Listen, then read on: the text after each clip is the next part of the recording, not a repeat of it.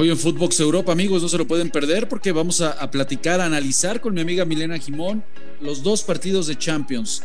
El triunfo, la gesta heroica por parte de Unai Emery con el Villarreal y por supuesto también el pase de los Blues que parece que en lo deportivo no les ha afectado todo este entorno que se está suscitando acerca del conjunto del Chelsea. De esto y mucho más amigos vamos a platicar hoy en Footbox Europa.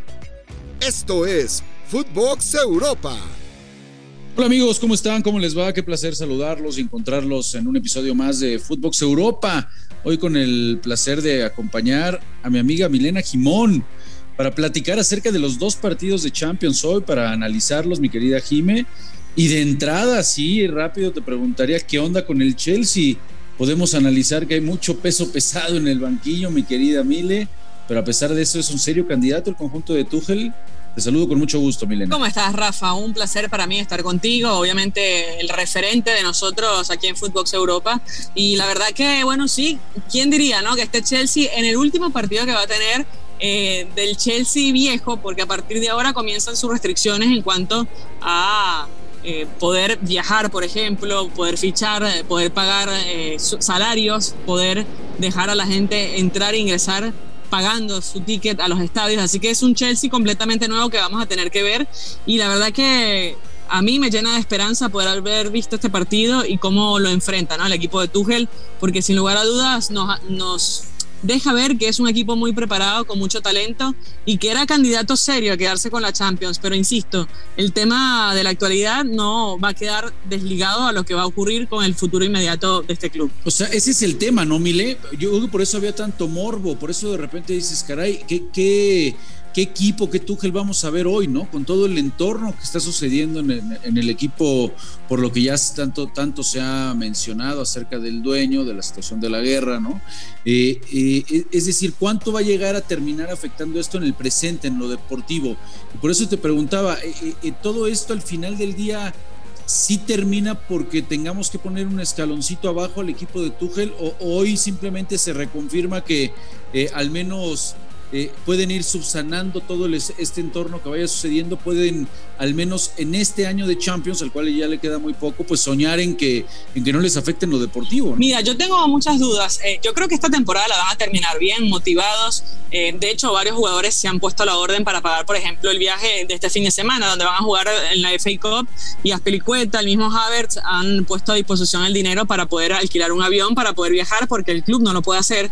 De hecho, este era el último partido que tenían presupuesto estado eh, como club para poder eh, participar, ¿no? Entonces, eh, yo los veo motivados y la verdad que creo que están inspirados, saben que es un daño colateral lo que está ocurriendo con la guerra, pero sin dudas me parece que estos jugadores tienen la capacidad para desvincularse de la parte emocional y seguir rindiendo en la parte deportiva. Y hoy lo demostró Tuchel, porque sin lugar a dudas puso un equipo con poblado en la mitad de la cancha y termina controlando el encuentro de un Lille que, que también venía jugando bien en la liga, eh, tenía cinco partidos sin recibir goles y, demuestra de que está hecho, ¿no? Tanto los jugadores como el entrenador que siempre saca un as bajo la mano. Así es, arrancó ganando al minuto 38 con gol de Yilmaz por parte de, penal y después Pulisic apenas antes de que terminara la primera parte y Aspilicueta marca, como bien lo dices, dejó en el, en el banquillo en, en una alineación sí muy poblada en el medio campo, tratando de protegerse. Hay que recordar que iba ganando,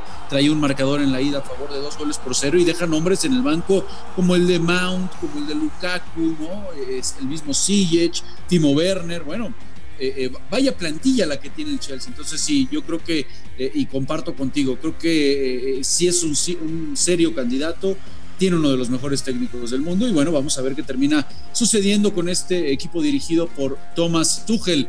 ¿Qué tal, mi querida Mile, amiga? Y sí, déjate ir, por favor, con todo. ¿Qué tal la gesta heroica de Unai Emery con el Villarreal? No sé si compartas, pero hoy más allá de los eh, nombres propios o de los 22 que saltaron al terreno de juego, yo creo que hoy más bien lo planteado desde una noche antes, desde el banquillo por parte de Unai Emery, le termina saliendo, eh, como dicen por ahí, ni dibujado, ni pintado, bordado, a la medida. ¿Cómo viste? Bueno, el Villarreal ha sido un equipo muy sólido, tenía siete partidos, uno en el medio contra los Asuna en este fin de semana sin perder.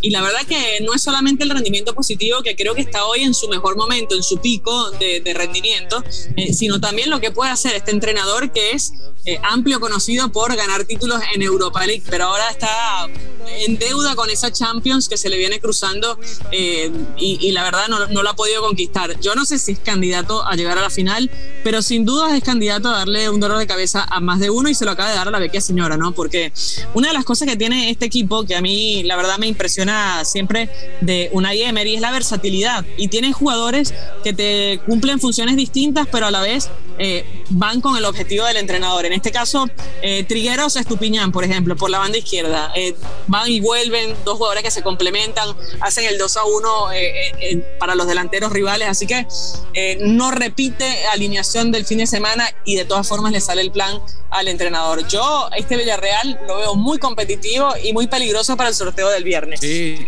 totalmente de acuerdo. Yo creo que ante la baja del Ajax, que había tenido un paso perfecto en la fase de grupos Mile, hoy en día el Villarreal pues se, puede convertir en ese caballo negro, porque bien lo mencionas, el fútbol es de presente y es de momentos, y más allá de que sea un equipo que en la nómina esté un escalón abajo de los grandes, de los pesos pesados, es un equipo que juega muy, muy bien al fútbol. Eh, eh, creo que hay una competencia interna bastante, bastante interesante y un técnico eh, al cual muy castigado en el PSG por esa goleada contra el, contra el Barça que termina siendo la salida, pero ya vemos lo que es el vestuario del Paris Saint Germain en donde han devorado cantidad inmensa de técnicos.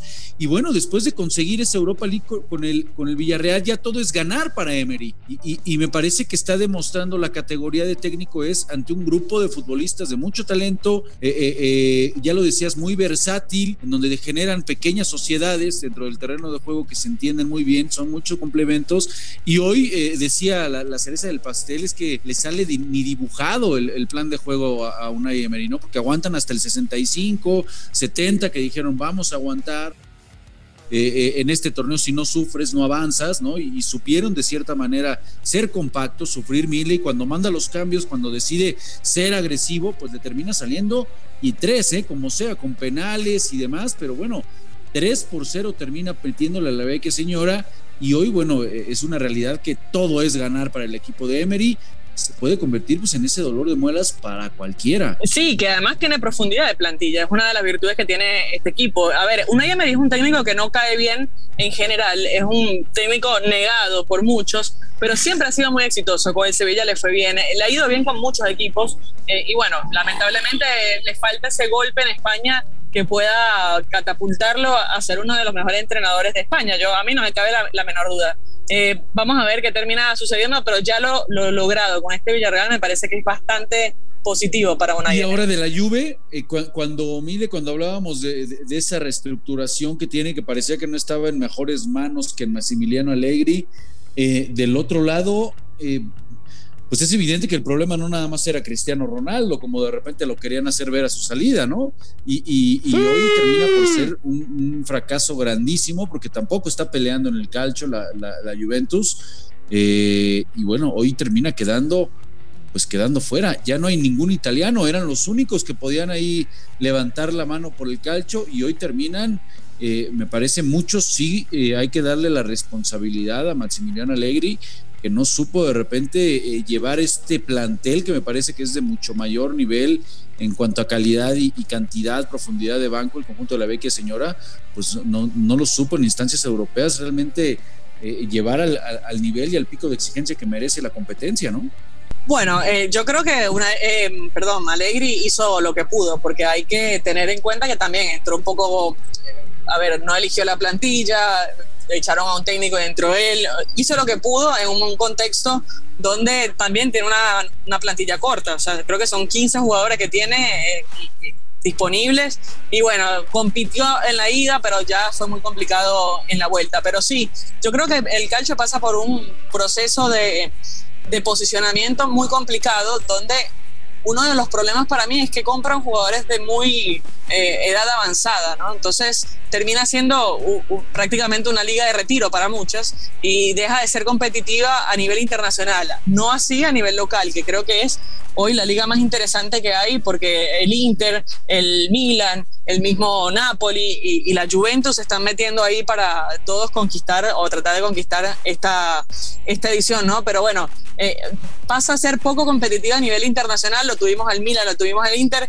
y un Inter que jugaba bien y que de todas formas termina perdiendo. Así que yo creo que va a haber que hacer una reestructuración de lo que es eh, el formato de compras y, y, buscarle la vuelta para que vuelva a ser competitivo a nivel internacional. Pues así es, sin italianos, ya la siguiente frase, un alemán, un portugués, tres ingleses, tres españoles, son los que se clasificaron a esta siguiente ronda. Vamos a estar, por supuesto, muy pendientes de los sorteos para ver los siguientes enfrentamientos. Y Mile, eh, antes de despedirnos, preguntarte, ¿avanza el conjunto del Barcelona mañana contra el Galatasaray? ¿Cómo ves ese partido? Mira, hay tantas especulaciones alrededor de ese partido porque también está el clásico el fin de semana. Entonces, yo creo que va a ser una semana crucial para este Barcelona que viene muy bien. Eh, a mí me parece que es uno de los equipos que mejor juega hoy al fútbol, pero evidentemente eh, tiene un reto distinto en la Europa League y quizás la motivación también es distinta. Más allá de que creo que un título le haría muy bien al equipo y al club y sobre todo a Xavi que llegó prácticamente incendiado el, el club y, y, lo ha remontado a ser tercero hoy en la liga. Así que bueno, ojalá pueda conquistar ese partido y sobre todo para que el espectáculo del domingo sea sin duda lo que estamos esperando, ¿no? Un gran clásico entre Real Madrid y Barcelona. Pues así es, previo a este clásico, señores, que por supuesto vamos a estar platicando de toda la previa, de todo lo que suceda en estos días eh, anticipados a, a, ese gran partido que todo el mundo estamos esperando. Por supuesto que tenemos entre, entre platillos a lo que va a suceder con el Barcelona enfrentando mañana al conjunto del Galatasaray, muy pendientes. También va, va a tener actividad el Betis, va a tener actividad, por supuesto, el conjunto del Sevilla contra el West Ham, partidos muy, muy interesantes. Entonces mañana también vamos a tener seguramente un programa muy, muy agradable. Pues mi querida Mile, no sabes, amiga, cuánto te agradezco que hayas estado con hoy, hoy con nosotros aquí en Footbox Europa en una jornada más de Champions. El gusto es mío y bueno, no me quería despedir sin mencionar para mí el partido de la jornada fue el Liverpool Arsenal porque el equipo de club se puso a uno del Manchester City y reviva esta liga que está muy pero muy emocionante, pero además le rompe la racha al Arsenal que venía muy bien y que pensábamos que podría haberle hecho algo más a este Liverpool. Así que bueno, atentos también con la Premier que está on fire. Pues ya lo dijo Milena Guimón, amigos, lo escucharon aquí en Footbox Europa, muy pendientes de la Premier League y lo que vaya a terminar sucediendo en este desenlace de temporada. Un abrazo, querida Mile, y abrazo a toda la banda que siempre se hace presente aquí en Footbox Europa. Nos escuchamos mañana. Esto fue Footbox Europa, exclusivo de Footbox.